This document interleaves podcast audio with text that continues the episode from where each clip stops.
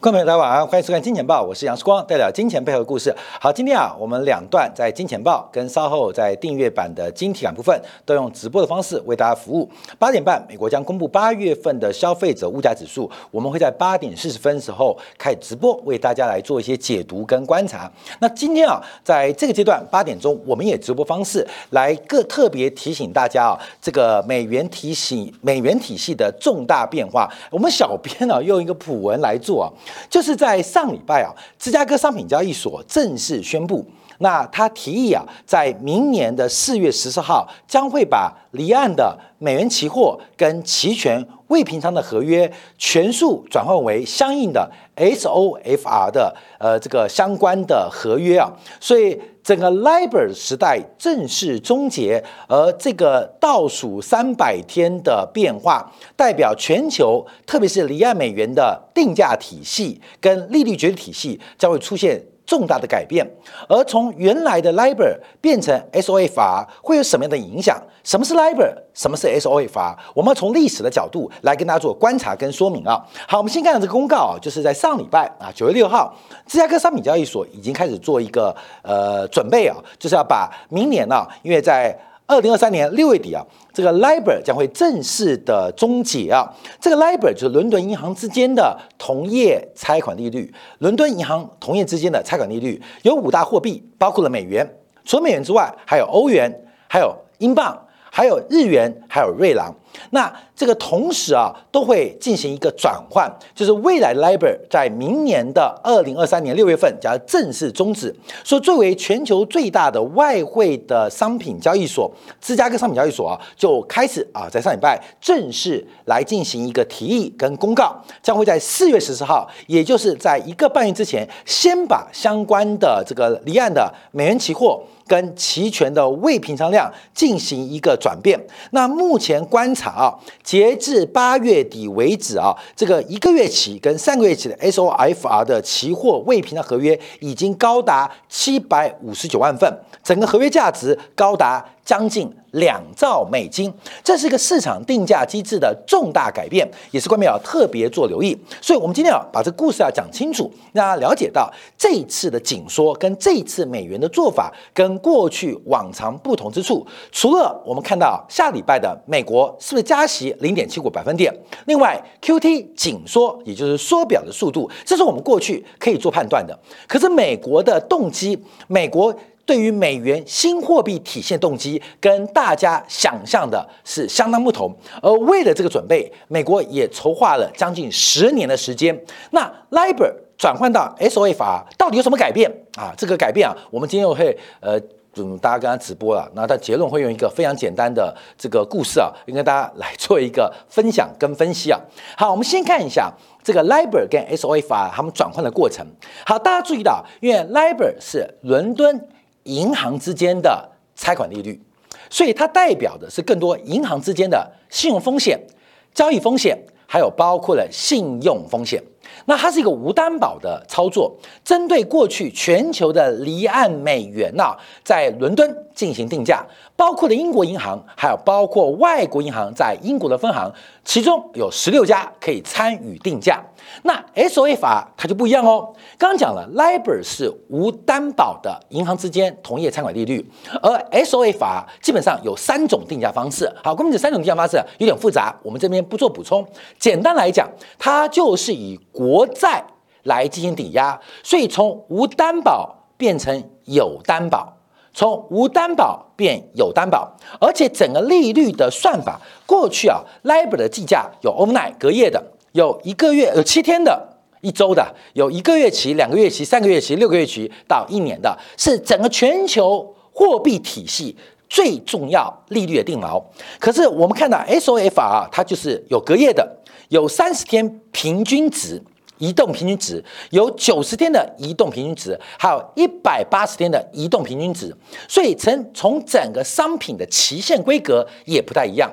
有担保没担保，从没担保变成有担保，从原来七个期限商品缩缩小为四个期限商品。更重要，我们要观察叫做离岸美元，离岸美元，因为离岸美元的每天交易数量至少在一千两百亿到一千五百亿的美金，这远比美国的回购市场规模更大，也就是离岸市场比。在岸市场来的更大啊，后面，我们家一般解读就是离岸人民币、在岸人民币嘛啊，这个就是人民币有分成双轨制啊。事实上，美元也是个双轨，有离岸美元，也有在岸美元，但之间呢，它是有很多商业银行作为桥梁来进行利率的一个呃这个呃互换呐，来填平中间的套利可能的。可是大家特别观察，在这个转变当中要特别做掌握。我们先讲结论，那这张图表，我们再回来讲故事啊。第一个，离岸。美元将来会非常容易受到美联储货币政策的直接影响。更重要，因为从过去 LIBOR 是由无担保的一个交易模式变成有担保的交易模式，非常容易受到美国财政政策的影响。另外，本身会受到美国回购市场套利的行为影响。所以，各位朋友注意到哦，也就是全球的离岸美元对于未来。明年四月中以后，明年六月底，LIBOR 系统结束之后，美国将会有更强大的掌控能力，有更强大的掌控能力来控制全球货币体系的变化。我再跟大家讲结论啊，按照美元目前的方式，将来商业银行的功能会被排挤，甚至萎缩，甚至全球央行的功能。它的自主的能力跟空间也会被挤压跟缩小，所以这一次啊，这个奎伟啊，大概花了十年时间啊，把 LIBOR 逐步的要呃退出，给呃消灭，用 SOF 法来进行替代，这是个新时代的货币战争，从整个制度面进行。重大的改变。好，所以我们从这边啊，我们要先回来讲一下什么叫做离岸美元，什么为什么会有 LIBOR 出现呢？好，各位们，离岸美元我们要简单先来讲啊，就是在美国境外持有的美元。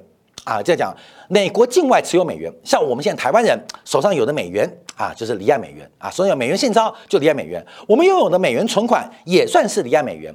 我们中间更多的以美元作为交易或杠杆，不管是互换还是贸易。都是属于离岸美元的范畴，那这一部分美国是管不到我的。哎，像世光没有美国公民，我持有美元现钞，美国人哎追不到我的税。啊，也的除了我们正常的商业收入之外，美国也管不到。我的美元到底口袋有多少，基本上是很难追踪的。所以离岸美元基本上不受美国的反法律管辖，也不受美国的监管要求，这是离岸美元的一个特别。那离岸美元啊，一般我们叫做欧洲。美元为什么叫做欧洲美元？其实它不是欧洲美元哦，它叫离岸美元，因为它的英文名字叫 Euro Dollar，所以直翻来讲的话，它叫做欧洲美元，感觉是欧洲存在的美元。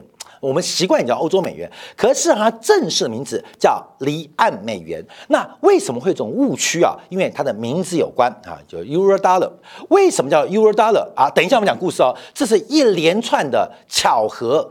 跟这个嗯尴尬所形成的一个名字啊，所以我们看到这个 Euro 的名字衍生，所以很多地方会发呃会定叫做欧洲什么或欧元什么，所以像 Euro Bonds 啊，其其实基本上它不是欧元债券、欧洲债券，它叫离岸债券啊，这是一个商业名词啊，翻译的误区，所以我们要特别跟大家观察。好，第一个把离岸美元大家了解到，就是境外持有的美元现钞也好。美元存款也好，美元贸易也好，不受美国法律管辖，也不受美国监管要求的，我们都知道，就是离岸美元，它叫做 Euro Dollar，好，所以一般我们叫做欧洲美元，但正式名字叫做离岸美元。所以，观众朋友不要听到 Euro 啊，就当做是欧洲美元了，这是比较精细的一个定义。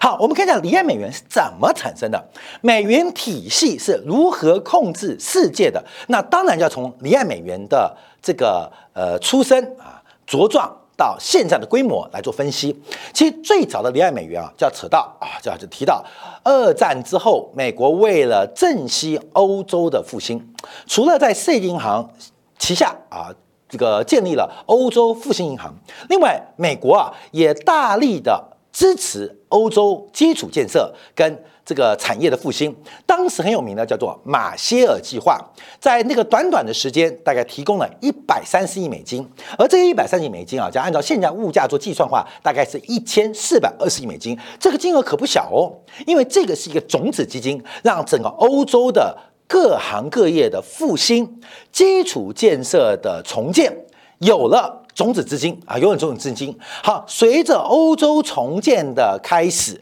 从重建的过程，大量的美元，不管是补贴，不管是援助，还是外贸上的盈余，形成了大量美元的存在。就跟我们今天做外贸啊，呃，可能是赚取了美元啊，这就是美元盈余。我们可能接受了美国的救济救助，我们也会手上美元，而这些美元就形成了一个新型的市场啊，到处的飘荡啊，这美元大的飘荡，很多人有美元，但美元具体哪边，那基本上就可能要存在美国在海外的相关银行。那英国政府为了刺激本国经济，在美国的默许之下。准许了伦敦商业银行开始吸收美元存款。哎，我们现在啊，在银行去存美元存款、欧元存款，感觉好像习以为常。哎，不是啊，以前其实商业银行并没有吸收外币存款的这个相关的这个呃呃，不管是规呃法规要求或是这个功能啊，是从英国开始的。那英国在美国默许之下，让英国伦敦银行之间开始可以吸收。美元存款让整个美元在海外的流动性基本上能够得到有利息的报酬，所以伦敦就慢慢成为了整个全球离岸美元的金融中心。那有了存款，那就开始办理。美元的信贷业务，好，这个世界就开始改变了。因为过去啊，我们在台湾就用新台币，在香港就用港币啊，那在英国就用英镑啊，在法国就用法郎，那都是本币做信贷啊，很少用外币来作为一个支撑进行信贷的扩张，甚至贸易的一个支持啊。从整个呃，这个英国伦敦开始，而这个美元体系随着欧洲各家商业银行在英国分行的职能，它开始啊啊，慢慢形成了一个新型的美元体系，而这个美元体系就形成了离岸美元。所以我们一般常讲到，为什么叫欧洲美元呢？第一步啊，因为这从欧洲开始嘛，第一桶金是马歇尔计划。好，这个离岸美元的开始，不管是英国、法国、意大利受惠于美国的援助，所以开始产生。可是真正的离岸美元是怎么开始的呢？那就不是英国伦敦准许吸收美元存款，光妙很妙哦。全球第一笔离岸美元的存款是苏联做的。全球第一笔离岸美元的存款是苏联做的，也就是开出第一枪，创造离岸美元的第一笔存款，竟然是苏联，不是英国商人，也不是法国商人，也不是德国的巴斯夫，也不是意大利的法拉利啊，是苏联啊做出的第一笔离岸的。美元金融交易，好，在一九五六年呢，当时有个匈牙利危机啊，这个爆发十月事件呢。那后来啊，因为俄罗斯出兵干预了匈牙利事件，同时一九五六年，大家还记得哦，是第二次的这个中东危机啊，就是这个苏伊士运河危机。当时啊，这个英法埃及为了维护自己在呃这个苏伊士运河的一个权利，跟以色列跟美国产生了一定的。冲突啊，讲以色列跟英国、法国啊，基本上觊觎苏伊士运河的这个利益，而埃及背后有美国支持，试图打破英法在二战之后仍然有殖民主义的精神，所以那时候出现苏伊士运河危机。那在北方，匈牙利遭遇到苏联出兵的干预，使得当时事件出现非常诡异的外交气氛。好，苏联呢干预匈牙利。那匈牙利啊，这个基本上这个冲突开始啊，所以苏联就开始担心，他在北美银行的相关存款有可能被美国做冻结。哎，呃，不是今年冻结哦，早在六十年前，苏联当时害怕匈牙利国内的冲突，而苏联的进场干预可能会引发美国在金融方面的反制，所以苏联担心自己的存款，苏联的国家。企业跟人民在北美存款会被冻结，所以怎么办呢？所以苏联把部分的存款移转到莫斯科的一家银行啊，叫做这个纳罗德纳罗德尼银行啊。那纳罗德尼银行这家银行又在英国具有特许权啊，特许权，所以它就英国有分行啦，各位，英国有分行。可事实上，它是一个苏联。背后是股东金主啊，是苏意的银行在英国开设分行。开设分行，所以他们想到，哎，把美元的存款离开美国，把它存到英国的这家银行，再由这家英国银行存入到其他美国的银行，哎，这样美国人就不能没收喽？为什么？因为存在北美相关商业银行的钱，事实上是英国银行存的。并不是苏联银行存的就可以回避被冻结的风险。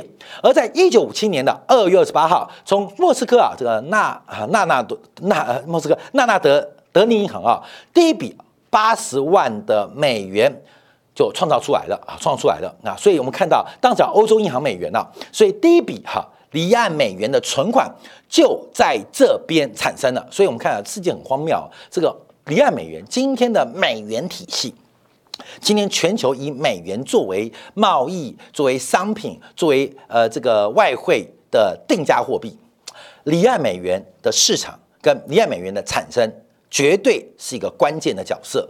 而离岸美元的第一笔存款，竟然是美国死对头苏联做的。而苏联做的也很简单，为了害怕美国的金融制裁，害怕美国的存款冻结，所以做出了第一笔透过了第三方的这个相关金融交易，创造了世界第一笔的离岸美元存款。好，我们再观察啊，那事实上离岸美元开始产生了，可真正在海外美元的堆积来自于哪边？来自于七年代。美元跟金本位的脱钩，同时在中东危机的发展跟过程当中，那阿拉伯世界，尤其沙特阿拉伯，透过石油的出口跟美元的捆绑，累积了大量的盈余，创造了大量的收入。那沙特阿拉伯王室、科威特王室、阿联酋王室花不完怎么办？就贷放给别人，这就形成了第二个。石油美元的体系，所以整个离岸美元呢，就是美国境外的美元。第一个是马歇尔计划，还有苏联的这个相关存款，其实规模都不大。最大、最快速累积就是在七年代到八年代。第一个，石油输出国大量的经常账盈余存在英国伦敦城。存在欧洲市场，在欧洲待放啊，所以我们看到石油美元成为整个离岸美元最重要的增量，也形成一个非常稳定的存量。不单单是存，而是需要美元的时候可以借。而沙特阿拉伯王室他们基本上没有马上消费跟使用的需求，所以这笔存款就变成一个非常稳定的贷款。资本来源好，这是石油美元。好，后面的变化又再度扩大，到了八零年代之后，亚洲美元兴起。随着亚洲不管是日本还是四小龙、五小虎，大量的贸易盈余，形成了另外一波叫做亚洲美元啊，亚洲美元。而这亚洲美元当然就是以香港作为整个亚洲的美元的开放中心。所以东京为什么不能取代美？香港呢，因为香港跟美元的联系汇率制度，香港跟英国伦敦城的关系，使得香港成为美元在亚洲的拆款体系。好，至此我们看到全球变成二十小时，亚洲有香港。香港收盘的时候，伦敦刚开市；伦敦要收盘的时候，纽约刚开市；纽约要收盘的时候，香港准备开市，形成了一个二十四小时不停的交易环节，让所有对于美元来讲，就像台湾生活一样，有这个便利商店一样，二十四小时你想要来就来，想要买就可以买。非常便利，而且二十四小时不停的进行各种讯息的消化跟定价。好，这美元体系到这边啊，就来到最辉煌时刻啊，最辉煌时刻。好，在这边啊，就开始出现转折了。好，我们先看到离岸美元的规模啊，这个按照国际清算银行的估计啊，全球离岸美元的直接规模大概是多少？是五十七兆美金。二零一八年哦，还不是现在哦。按照国际清算银行啊，二零一八年全球离岸美元是五七兆美金。哎，注意啊，二零一八年当时美联储的资产负债表大概不到五兆，也就是离岸美元是美联储资产负债表的十倍，五十七兆美元是美国 GDP 的两倍半。所以离岸美元不管存量流量，其实已经远远大于美国境内的美元流量跟存量，形成了。一个非常大全球流动性的来源。那离岸美元啊，关表包括我们看到从包括非美国的呃这个相关的债务债权，非美国银行的持有的一些相关的美元债务，还有以美元计价的各式的商品跟服务贸易，都算是离岸美元。所以离岸美元规模非常大哦。非常非常大，那这个美元包括了进口、贷款、债务、担保、衍生品，都需要美元结算，形成一个非常大的存量跟流量。好，但这个美元一直没有太大的变化，没有人挑战离岸美元啊，因为我们看到全球外汇储备的水平增加，水平增加也使得离岸美元它得到长期结构性的一个支持跟发展。好，关面那我们要观察啊，因为随着随着二零二零年这个新冠疫情的爆发。美联储用非常疯狂的方式进行了扩表，也就是 QE，大幅度的降息，来提供美国自身乃至于全球的流动性，在这边是作为全球离岸美元最黄金的时刻，大量廉价的资本充斥在这个世界的方方面面啊，所以就出现一些，因为钱太便宜了嘛。就出现怪事嘛，像昨天我讲的以太坊啊，我们有这个粉丝啊，还给我指教批评啊。后面我要讲一句实在话，不要去怀疑这些东西啊。视光的 IQ 大概是一百四十二，我去研究这些区块链，区块链啊是个专业，研究区块链这些加密货币，我跟你讲，我都研究半天，甚至还很懵懂，还还不太懂。看到没有？一个要成为进入普世。或进入市场的一个计价单位，连智商一百四十二的时光都搞不懂，那它怎么发展？而且我更荒谬的跟大家报告，今天支持加密货币的，并不是来自于算力哦，也不是来自于矿工哦，因为矿工跟算力的代偿虽然是可能各式各样的加密币啊，区块链的代币，可是更重要的是这些加密币和区块链代币，他们都需要转换成美元、日元、人民币的现金。来购买新一代的机器，维持它的算力。那这个现金谁来的？关没有？我们知道，台湾就知道嘛，这是台湾诈骗集团最好用的工具嘛，就是诈骗集团的理由嘛。所以，我们严格来讲，整个区块链的世界，它的底层提供粮草、能源、弹药的，是那些大叔大妈、金融知识城市接近于零的白痴。这是区块链的变化哦，关没有？所以不要再讲什么这个区块链的技术，说时光懂不懂？不用懂，关没有？不用懂。我跟你讲，这是一群科学或是呃这个技术的天才，把一件很简单的事情搞得很复杂。人类的进步是把复杂的事情搞得很简单。可是有一群天才，这个天才看起来是天才，我们在金融当中叫做笨蛋。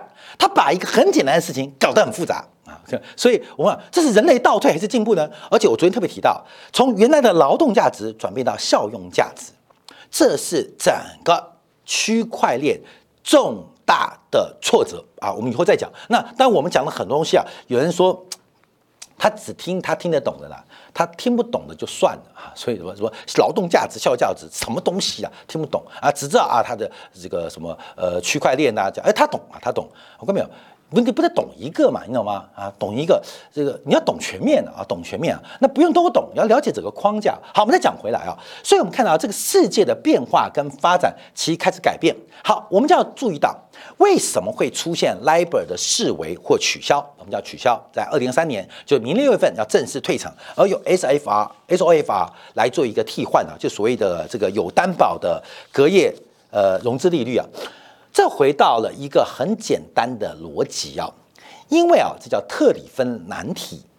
特里芬难题，大家可能就知道喽。有对于金融有了解的，因为啊，作为一个全球流动性的提供者或全球流动性的货币，它必须有几个要求，它必须大量甚至无限的提供这种流动性。这也是为什么黄金会退场的原因，因为黄金、白银作为一个货币。随着它的供应量非常受限，可能会产生商品跟贸易需求的不足啊，形成一种通缩架构。所以为什么金属不会退离开市场？原因就在于它的供给量不足，就是供给量不足。所以这个世界商品跟贸易啊，货币是作为一个交易的媒介，叫做润滑油。那你不能把这种润滑油不够或者媒介不够，那会使得商品跟服务的交换产生巨大的困难。好，所以我们看到美元就担负这个责任。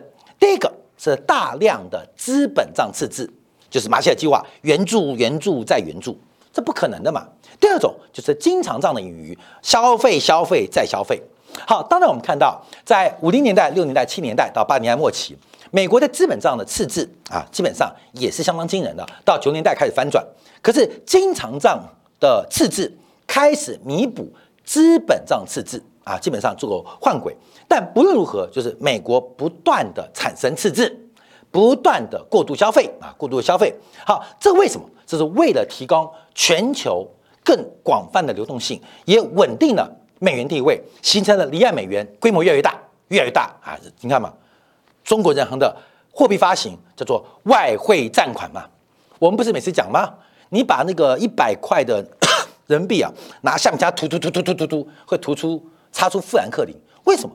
中国人民币的发行来自于人行的资产负债表的外汇占款，占了大概超过五成，也就是人民币的发行是以美元作为担保跟基础。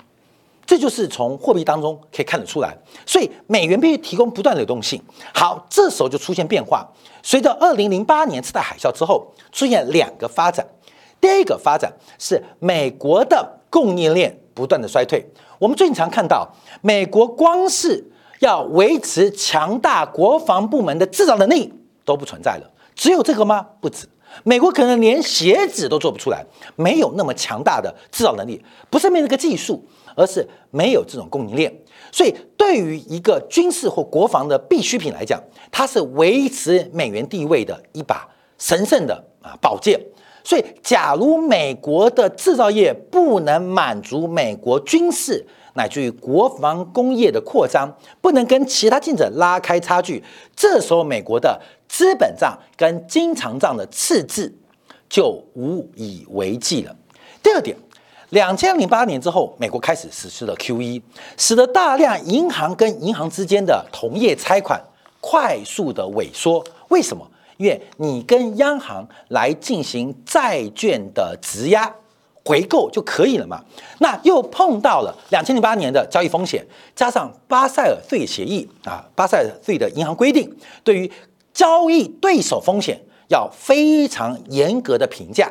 使得银行跟银行之间彼此互换市场开始萎缩，所有的商业银行或非商业银行的非银行机构都习惯在货币市场跟央妈要钱，这是一个商业银行萎缩的过程跟萎缩的象征哦，看到没有？萎缩的过程跟萎缩象征哦，所以才会使得才会使得整个美联储啊在这边的发展当中有机可乘。有机可图啊，这个可以做观察。好，最后我们要观察，那特里芬难题在什么地方？它最大难题就是第一个，美元的体系会不会最后最后被这个呃大家失去信心而取代？假如不会的话，会形成第二种可能，就是美联储会开始深入整个金融中介的角色。它取代的不是商业银行的中心功能，它会取代全球央行的独立性。好，讲到这边啊，因为时间关系啊，快讲完了啊，所以我们讲到听不懂对不对啊？听不懂，我们要举个例子，举个例子要提到了啊，听到什么例子？哎，大家还知道三年前啊，这个世光那个偶像叫吴秀波啊，因为拍《军事联盟》啊，这个北京遇上西雅图啊，这个非常有名啊。那后来变成劣迹艺人，为什么？各位为什么？我们讲一个例子啊，大家听啊，当时啊，吴秀波。的小三啊，小三啊，小三，他养了一个小三。那从美国回来啊，为什么回来？因为吴秀波养了小四跟小五啊，据传是这样的，所以小三就很生气，回来就一下飞机就被抓了。他基本上掉入了吴秀波的圈套当中。啊就是吴秀波本来就产出这个小三，故意搞了小四小五，吸引小三从海外回国，一回国就用诈欺的什么相关的法条文直接抓了啊，直接抓了，呃，有点杀人面孔。好，后面我要提到吴秀波就是美联储，而美联储过去养的这个小三，他最大不是送包送钱吗？送的就是 LIBOR 啊，后面就是送 LIBOR，你懂吗？那这些所谓的小四小五。就是所谓的 QE，因为啊不爽了，这个 LIBOR 叫银行之间同一拆款利率哦，本来美国送给盟国、送给相关商业银行一个非常大利润的基础，可是随着 QE 的发展，替代了银行之间拆款市场的利润跟功能，所以小三就生气了。你为什么每天搞小四小五？说回来了，好，各位朋友，一回来又被抓了，为什么？他原来是要收回小三所有的权利，跟过去这几十年来送你的礼品跟财产，他是要收回哦。那收回方式就是 SOFR 的出现。所以，各位要注意到，这个过去十年的世界变化，所有的准备就是这一刻。而大家记住哦，等 SOFR 正式期开始之后，美国的国债将会成为这个地球上。唯一不能被挑战的资产，一旦你挑战美国国债，使美国国债价格大跌，利率狂奔，所有挑战美国国债的经济体、企业跟个人都要遭遇到极大的利息成本。你唯一只有看好美国国债，你看好美国国债啊，基本上美国会继续喂养你毒品啊，让你过得。很愉快，很愉快，这就是 SOFR 从原来无担保变成有担保，这是场美国把全球的货币发行权跟利率定价机制重新收回，不重新，首次收回到自己的手中。这场这个时代啊，将出现一个巨大的变化吗？啊，巨大的改变吗？你在关心美国要不要升息？你还关心美国会被缩表吗？看到没有？美国做的比升息跟缩表。做的多更多，分享给大家。好，我们休息片刻，稍后在八点四十分啊，会针对这个 CPI 的数据啊，来跟大家做分享。因为目前我们看到美国的 CPI 数据啊，似乎微幅高预期，到底对于这个市场的影响如何？而这个是在下礼拜最后公布的一个数据，到底要怎么做解读观察？我们稍后十分钟在经典部分为大家做进一步的掌握。